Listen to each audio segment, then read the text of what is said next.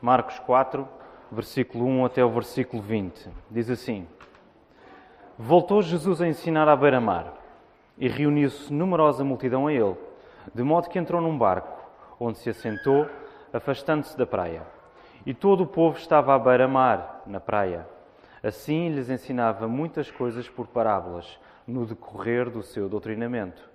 Ouvi, eis que saiu o semeador a semear. E ao semear, uma parte caiu à beira do caminho, e vieram as aves e a comeram. Outra caiu em solo rochoso, onde a terra era pouca, e logo nasceu, visto não ser profunda a terra. Saindo, porém, o sol a queimou, e porque não tinha raiz, secou-se. Outra parte caiu entre os espinhos, e os espinhos cresceram e a sufocaram, e não deu fruto. Outra, enfim, caiu em boa terra, e deu fruto que vingou e cresceu, produzindo a trinta, a sessenta e a cem por um. E acrescentou: Quem tem ouvidos para ouvir, ouça. Quando Jesus ficou só, os que estavam junto dele com os doze o interrogaram a respeito das parábolas. Ele lhes disse: A vós outros vos é dado conhecer o mistério do reino de Deus, mas aos de fora tudo se ensina por meio de parábolas, para que vendo vejam e não percebam, e ouvindo ouçam e não entendam, para que não venham a converter-se e haja perdão para eles. Então lhes perguntou: Não entendeis esta parábola e como compreendereis todas as outras? O semeador semeia a palavra. São estes os da beira do caminho, onde a palavra é semeada. E enquanto a ouvem, logo vem Satanás e tira a palavra semeada neles. Semelhantemente, são estes os semeados em solo rochoso, os quais, ouvindo a palavra, logo a recebem com alegria, mas eles não têm raiz em si mesmos, sendo antes de pouca duração. Em lhes chegando a angústia ou a perseguição, por causa da palavra, logo se escandalizam. Os outros, os semeados entre os espinhos, são os que ouvem a palavra, mas os cuidados do mundo, a fascinação da riqueza e as demais ambições, concorrendo, sufocam a palavra, ficando ela infrutífera. Os que foram semeados em boa terra são aqueles que ouvem a palavra e a recebem, frutificando a 30, a 60 e a 100 por um. Vamos ter ainda uma palavra de, de oração. Vamos orar. Ó oh, Senhor, muito obrigado pela comunhão que nos une e porque podemos expressá-la uns para com os outros, Senhor. Ajuda-nos a manter esta comunhão durante todos os dias, lembrando que o Teu Filho resgatou a Tua Igreja, Senhor, para si mesmo. E nós fazemos parte da Tua Igreja e por isso queremos viver esta fé uh, unidos uns com os outros, Senhor, intercedendo uns pelos outros, amando uns aos outros, Senhor. Obrigado por isso. E nesta hora, Deus, abre os nossos corações para a Tua palavra dirige as minhas palavras, uh, ajuda-me a explicar a tua palavra, Senhor, e que o Espírito Santo esteja a agir, esteja uh, a tocar no coração de cada pessoa que está aqui, Senhor. Isto que queremos pedir para a tua honra e tua glória, Senhor, no nome de Jesus. Amém. Hoje avançamos para o terceiro sermão da, da série sobre as parábolas de Jesus e lemos aquela que é provavelmente a parábola mais conhecida do Senhor Jesus, parábola do semeador. Temos aprendido, quer pelo pastor Marco há duas semanas, quer pelo pastor Diego a semana passada, que as parábolas eram um recurso estilístico uh, muito usado no ensino dos rabis, dos mestres uh, do tempo de Jesus. E por isso podemos dizer que é natural que Jesus também fizesse uso deste recurso estilístico. Jesus também fazia uso destas parábolas, já que ele também era um mestre, ele também era rabi. Parábola, no seu sentido original no grego, parabole, significa atirar ou colocar alguma coisa ao lado de outra, servindo assim de explicação ou ilustração do que está a ser ensinado há uma coisa que está a ser ensinada e a parábola surge para evidenciar isso que está a ser uh, ensinado. Tal como as analogias ou como as pequenas histórias, as parábolas usavam elementos conhecidos de quem ouvia as parábolas para clarificar verdades espirituais que eram complexas ou desconhecidas. Assim devemos compreender as parábolas no contexto onde elas foram, foram ditas, onde elas aconteceram no contexto histórico e no contexto cultural do tempo e do lugar em que Jesus viveu. Portanto, as imagens que Jesus está a usar aqui, os elementos, o semeador, a semente, os solos, eram imagens que as pessoas que estavam a ouvir reconheciam bem. Então, antes de entrarmos na parábola propriamente dita, precisamos ver em que contexto é que ela aparece, ok? A parábola não acontece aqui do nada, ok? O, Jesus não resolveu começar a dizê-la sem motivo. Então, vamos andar brevemente um capítulo para trás, para Marcos 3. Recuem as vossas Bíblias, se calhar uma página, e vamos até Marcos 3 e vamos ver o que está a acontecer. Então, podemos observar em particular no capítulo 3 de Marcos dois episódios que mostram bem o assunto que está em causa. Então, o primeiro assunto, no versículo 1 até ao versículo 6, e é o episódio do homem da mão ressequida. Este é o primeiro episódio. E o segundo episódio, do versículo 20 até ao versículo 30, que é a blasfémia dos escribas. Então, tomem alguns segundos para lerem rapidamente esses dois episódios e, e vamos perceber o que é que está aqui a acontecer.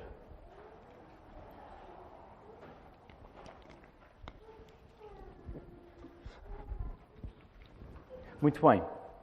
Então, através de uma leitura rápida destes episódios, nós podemos concluir que uma das coisas que o texto bíblico mostra é a, é rejeição dos israelitas à mensagem e pessoa do Senhor Jesus.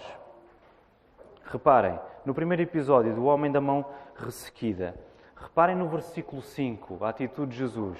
Diz assim: olhando ao redor, indignado e conduído com a dureza do seu coração, disse ao homem: estenda a mão estendeu-a e a mão lhe foi restaurada.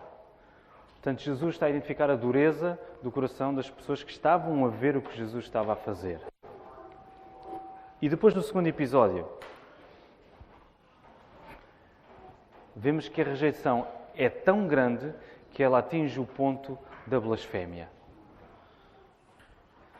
Neste episódio, dos versículos 20 até o versículo 30, os escribas chegam a um ponto tal de dureza que, para justificarem os milagres que Jesus está a fazer, e em particular os milagres de expulsar demónios, eles estão a dizer que Jesus faz isto no poder do próprio Satanás. Eles estão a dizer que Jesus está possuído do próprio Satanás. A dureza de coração dos escribas, em particular, é tão grande que a resposta que eles estão a dar a Cristo é uma resposta de rejeição, blasfemando dele. Então, estamos num contexto que nos mostra a dureza de coração de quem ouve Jesus e, por isso, a rejeição que muitos demonstram em relação a Cristo. Por causa disso, Jesus, para enfatizar esta realidade de Marcos 3, coloca ao lado, lembrem-se a tira, coloca ao lado disso, coloca ao lado sobre o ensino do reino, esta parábola do semeador no início do capítulo 4. E podemos voltar para lá, para o capítulo 4. É neste contexto que devemos entender a parábola que estamos a ler. Rejeição em relação a Cristo, dureza de coração. E Jesus vai querer enfatizar isso mostrando esta parábola do semeador.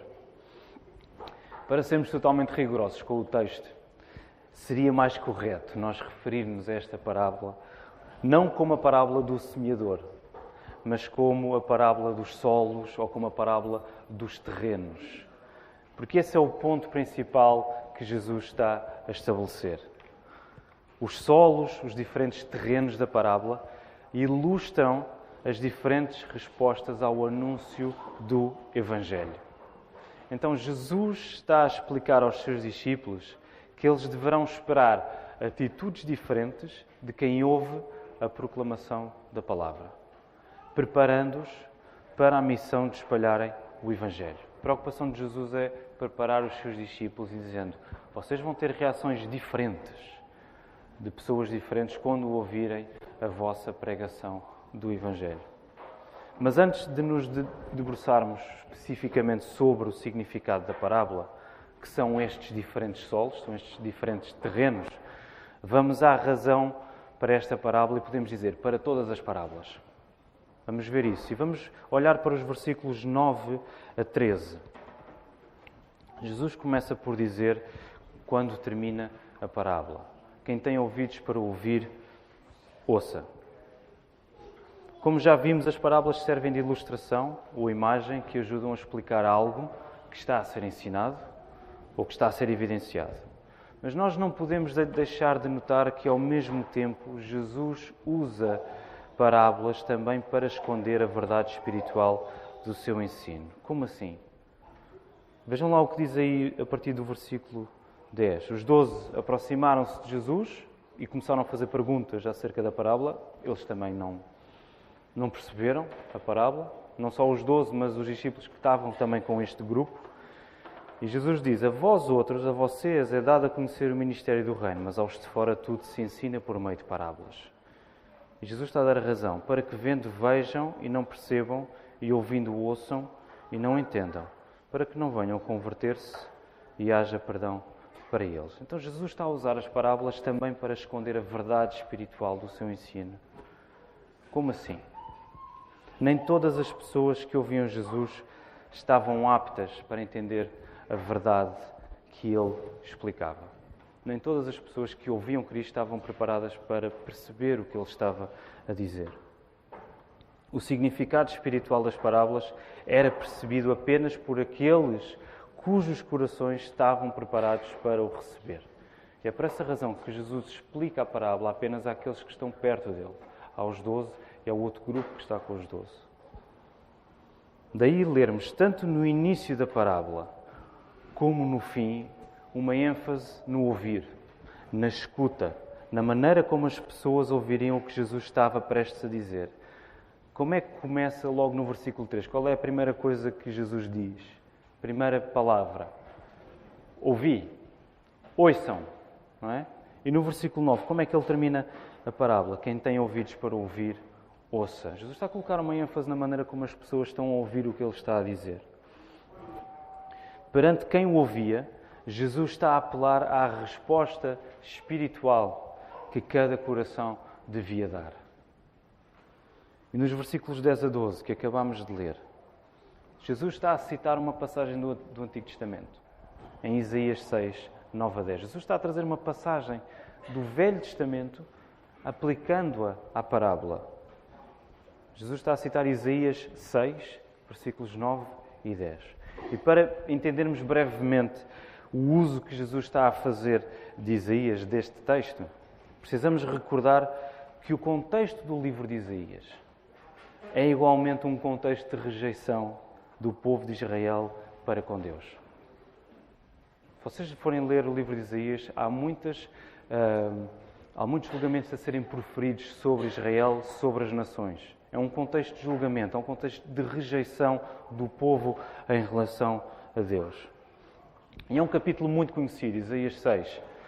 Um, nesse capítulo, se os irmãos recordarem, não precisam de ir até lá uh, agora, Isaías está a ser chamado por Deus. E muitos de nós recordam essa passagem extraordinária em que o profeta tem uma visão do Deus que é santo, santo, santo, não é? Isaías vê Deus num trono alto e sublime, os anjos à volta dele. E o que é que os anjos estão a fazer? Estão a louvá-lo e estão a dizer: Santo, Santo, Santo é o Senhor dos exércitos, toda a terra está cheia da sua glória. E essa passagem enche o nosso coração. É? E depois, Deus pergunta: A quem é que enviaremos? E, e Isaías, muito voluntariamente, diz: Eis-me aqui, envia-me a mim. Que é um versículo que também nós eh, conhecemos muito bem. E normalmente o nosso conhecimento desse capítulo fica por aí. Eis-me aqui, envia-me uh, a mim. E é provável que possamos esquecer o que é que depois Deus manda Isaías fazer a partir do verso 9, que é o que Jesus está a citar. Deus, no final do capítulo 6 de Isaías, aliás, Isaías é enviado, sobretudo, para encobrir ainda mais o coração do povo. E lembram-se, quando Isaías ouve o que ele tem de fazer, que são estes versículos que Jesus acaba de citar, Isaías fica: Até quando, Senhor? Até quando é que eu vou ter que fazer isto? Jesus, Isaías fica à rasca. Isaías quase que diz: É pá, mais valia ter estado calado e não me ter oferecido para ser enviado por Deus. Então Deus manda Isaías, envia Isaías para encobrir ainda mais o coração do povo. E sabemos que no final do capítulo Deus diz que um remanescente, um resto do povo será salvo. Mas podemos afirmar que Isaías foi chamado por Deus, sobretudo, para um ministério de condenação sobre o povo de Israel. Então é com os olhos neste contexto que Jesus vai buscar a passagem de Isaías, exatamente para mostrar que as parábolas serviam não apenas como aviso, mas também como julgamento para aqueles que já tinham fechado o seu coração a Jesus. Na altura de Isaías, o povo já tinha fechado o seu coração e, e Deus manda Isaías encobrir a palavra de Deus para aquelas pessoas. E Deus promete: Mas um remanescente será salvo, um resto do povo será salvo. A disposição espiritual destes ouvintes tinha ficado adormecida a tal ponto que agora a única resposta que podiam e queriam de facto dar ao que Jesus dizia era rejeição. Este é o estado espiritual do coração das pessoas que ouviam Jesus. A única coisa que aqueles que rejeitaram Jesus podiam ouvir a partir da parábola era apenas uma espécie de adivinha divertida.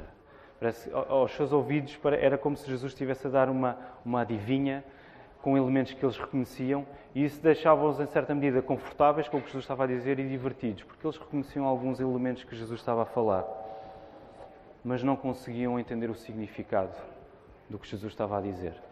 O endurecimento dos seus corações tornava os seus ouvidos espiritualmente mocos.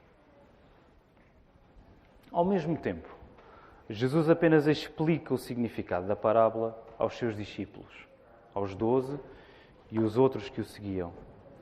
Os discípulos que estavam próximos de Jesus tinham o seu coração aberto por Deus e tinham colocado a sua fé no Filho de Deus. E por isso Jesus explicava-lhes o significado das parábolas. Os discípulos tinham ouvidos para ouvir. Não há como escapar ao inescapável. É preciso que Deus opere uma mudança no coração do pecador para que este se entregue em fé e arrependimento ao Senhor Jesus. E agora, sob o domínio do Espírito Santo, as parábolas cumprem um papel de revelar os mistérios do reino de Deus. Aquilo que estava encoberto ou que não era totalmente entendido até então, é agora plenamente revelado em Cristo através da fé, pela ação do Espírito Santo. E é por esse motivo também que Jesus, no versículo 13, diz que os discípulos devem compreender esta parábola para entenderem todas as outras. A parábola do semeador vai, ou a parábola do, dos solos, vai definir o tom de todas as outras parábolas. E podemos incluir também as parábolas que já ouvimos nos últimos domingos: a parábola do tesouro escondido ou da pérola de grande valor e a parábola dos trabalhadores da vinha. Para que isso servisse um duplo propósito. O facto de Jesus agora ensinar prioritariamente através de parábolas vai servir um duplo propósito. Por um lado, seria um julgamento divino sobre aqueles que persistentemente rejeitavam Jesus, escondendo a verdade dos seus ouvidos. Por outro, seria santificador e seria encorajador para aqueles que confiavam em Jesus, revelando ainda mais os mistérios acerca da salvação, acerca do reino de Deus. Quem quer afastar-se de Jesus, mais afastado fica. Quem quer aproximar-se dele, mais próximo fica. E agora entramos naquela que para nós é uma tensão, em como é que a soberania de Deus neste processo se articula com a nossa responsabilidade.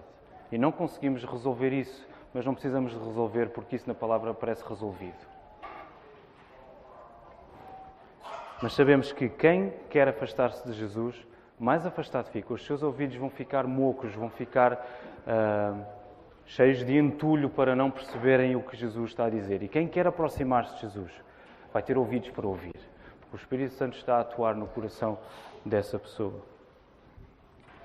Então, que elementos temos nesta parábola? Logo no versículo 3, Jesus diz: Ouvi, eis que saiu o semeador a semear. Sabemos que no versículo, que no verso 14, a semente representa a palavra de Deus. É a única coisa que é dita acerca da semente. A semente é a palavra de Deus. O Evangelho. E pouca coisa é dita sobre o semeador também. A mesma parábola relata, relatada em Mateus 13, 37, indica que quem semeia a semente é o Filho do Homem, o Senhor Jesus. E como está a preparar, e como Jesus está a preparar os seus discípulos para mais tarde pregar o Evangelho, nós concluímos também que quem semeia a palavra são os discípulos. Somos nós que anunciamos o Evangelho. O semeador saiu a semear. Jesus pregou a palavra, os discípulos foram enviados a pregar a palavra, nós somos enviados a pregar a palavra. E pouco mais do que isto é dito acerca da semente e acerca do semeador. A grande ênfase de Jesus é sobre os diferentes tipos de solo, os diferentes tipos de terreno. Em Mateus 13, 19, entendemos que os diferentes tipos de solo representam os corações de quem ouve a palavra. Existem diferentes respostas de diferentes corações ao anúncio do Evangelho. E por isso Jesus estava a preparar os discípulos para a missão de pregarem o Evangelho. Eles deveriam esperar diferentes respostas. Estes elementos eram bem conhecidos dos ouvintes de Jesus, que viviam num tempo em que a economia era sobretudo agrária, sobretudo acerca do campo, o que fazia com que muitos fossem agricultores. Eles estavam à vontade com esta linguagem de semeador, sementes, solos, e Jesus está a usar estes elementos para, porque eles compreendiam isso bem. Então, o primeiro terreno que vamos ver, e vamos juntar dois versículos, porque Jesus está a dar, na segunda parte da parábola, Jesus está a dar a explicação. Então, vamos ler o versículo 4 e depois o versículo 15, que se referem ao mesmo solo. E o versículo 4 diz assim: E ao semear, uma parte caiu à beira do caminho, e vieram as aves e a comeram. E depois no versículo 15, Jesus diz: São estes da beira do caminho, onde a palavra é semeada. E enquanto a ouvem, logo vem Satanás e tira a palavra semeada neles. No primeiro solo da parábola, Jesus refere-se à beira do caminho. Este tipo de pavimento que Jesus está-se a referir era encontrado em caminhos que se cruzavam e eram comuns na Galileia. Eram caminhos que separavam terrenos e que permitiam a passagem a pé de várias pessoas, de muitas pessoas que passavam por ali. As sementes que normalmente eram semeadas geralmente caíam nesses pavimentos, na beira do caminho. E era um pavimento duro e seco exposto à passagem de, de pessoas, exposto ao sol, era um pavimento duro e bastante seco, onde era praticamente impossível que qualquer semente que ali caísse pudesse germinar.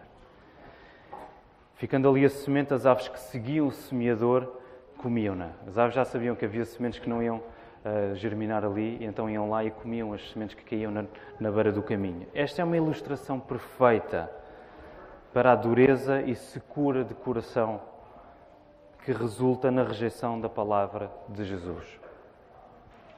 Naqueles cujo coração é duro, naqueles, como diz 2 Coríntios 4,4, naqueles nos quais o Deus deste século cegou o entendimento dos incrédulos, para que não lhes resplandeça a luz do Evangelho da glória de Cristo, o qual é a imagem de Deus, nestes Satanás domina e atua, tirando a semente que foi semeada neles. Eles ouvem, mas nem sequer respondem. Os escribas foram um exemplo claro deste solo, quando eles blasfemaram de Jesus. Eles ouviram Jesus, eles viram o que Jesus fez e a única resposta que puderam dar foi uma blasfémia, dizendo que Jesus estava possesso do próprio Satanás. Então, o primeiro terreno ilustra claramente a dureza do coração, a secura do coração daqueles cuja única resposta, neste caso em concreto dos escribas, era uma blasfémia. É a rejeição do próprio Jesus. Ouvem, mas nem sequer conseguem dar uma resposta uh, convincente. No segundo solo, versículo 5 e 6, e depois o versículo 16 e 17. Versículo 5 diz assim: Outra caiu em solo rochoso, onde a terra era pouca, e logo nasceu, visto não ser profunda a terra. Saindo, porém, o sol, a queimou, e porque não tinha raiz, secou-se. E versículo 16 agora. Semelhantemente, são estes os semeados em solo rochoso, os quais, ouvindo a palavra, logo a recebem com alegria. Mas eles não têm raiz em si mesmos, sendo antes de pouca duração. Em lhes chegando a angústia ou a perseguição por causa da palavra, logo se escandalizam. O segundo tipo de solo é um solo rochoso. O terreno em Israel é bastante pedregoso. Há muitas pedras, há muitas rochas. E muitas dessas rochas estão debaixo, estão escondidas debaixo de uma pequena camada de solo. Solo esse que, à primeira vista, parece bom para semear. Muitas dessas rochas estão escondidas lá por baixo. Ao início, a semente que ali cai germina rapidamente, mas como não chega a desenvolver uma raiz forte por causa das rochas embaixo do solo e pela falta de nutrientes, depressa seca e morre, não produzindo fruto. E Jesus, através desta imagem, mostra o coração da pessoa que ouve a palavra e mostra logo entusiasmo e alegria. Mostra logo um fruto rápido. Mas como não está verdadeiramente alicerçado em Cristo, a fé que aparenta não é a verdadeira fé concedida pelo Espírito Santo, mas antes uma imatura demonstração de fé através de emoções repentinas. A fé que está a ser demonstrada é uma imatura. Peço desculpa, perdi-me aqui.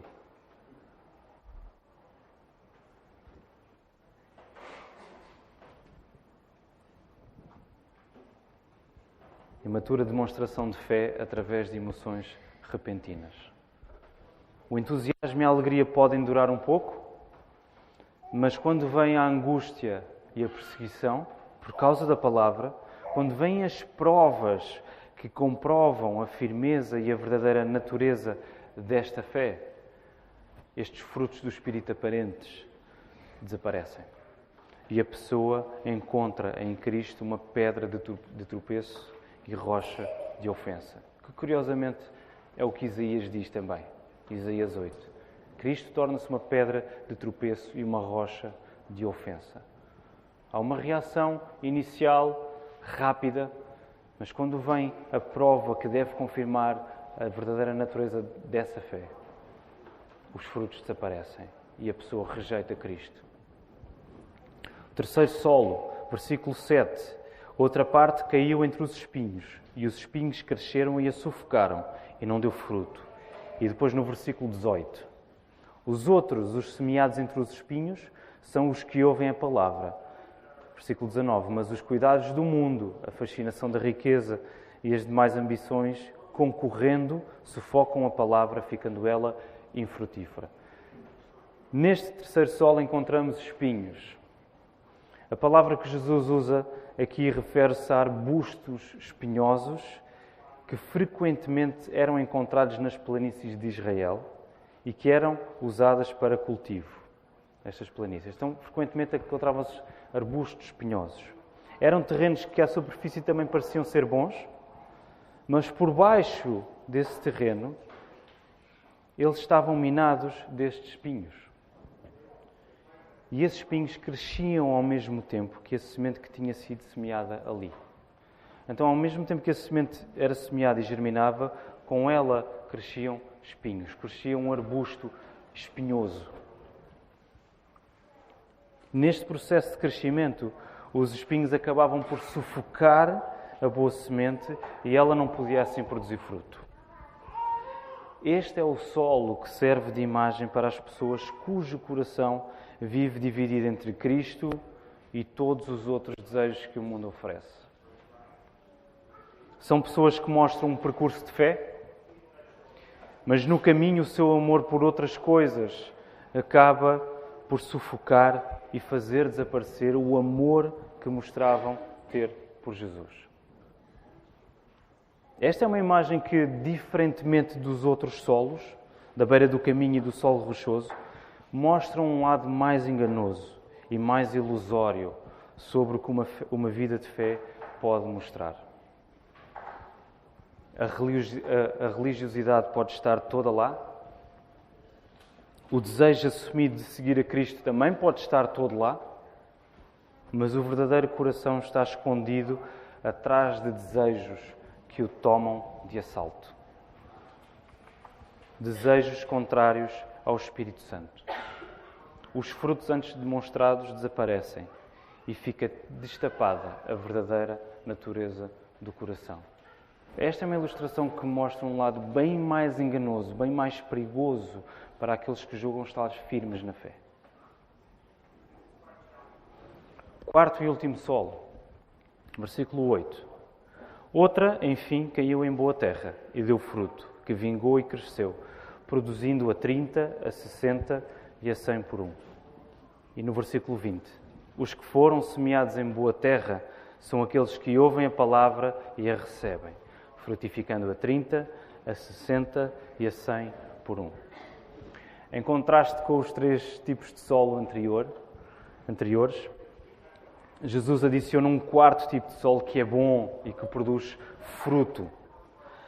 Jesus, que está a preparar os discípulos para muitas respostas negativas à pregação do Evangelho, ele está também a encorajá-los com a promessa de que, à semelhança do texto de Isaías 6, um remanescente escutará a palavra e produzirá fruto permanente.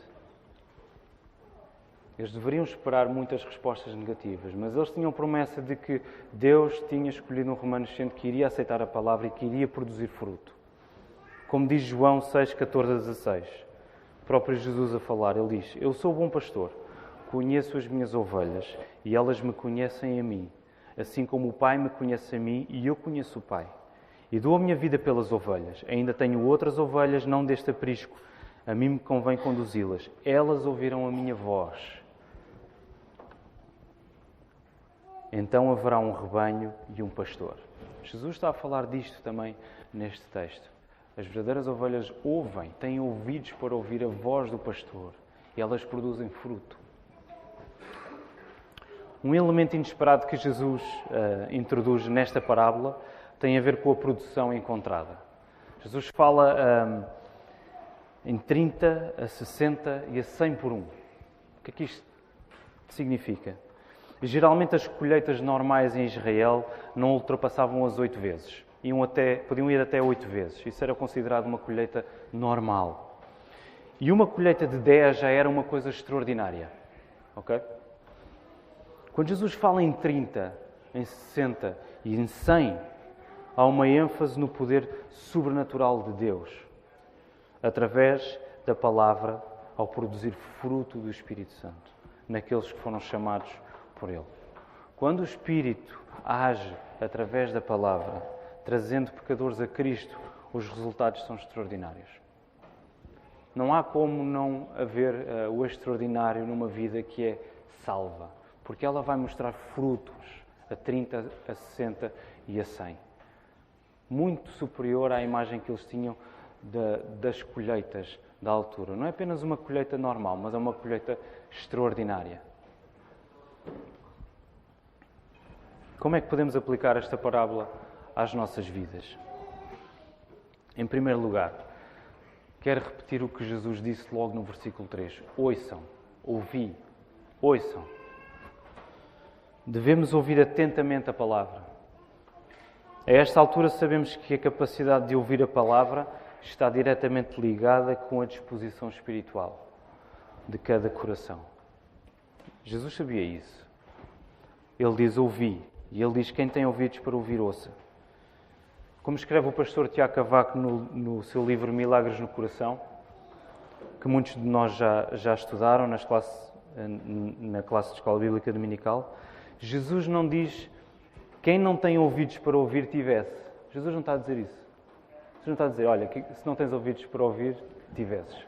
Paciência. Não, Jesus diz, quem tem ouvidos para ouvir, ouça. Jesus não está a apelar à neutralidade. Não é possível sermos neutros quando ouvimos a palavra. Não é possível haver neutralidade quando somos confrontados com a palavra. Jesus está a apelar a uma atitude concreta conforme o coração de cada um. Até mesmo a indiferença perante a palavra é uma atitude concreta. Não é neutra.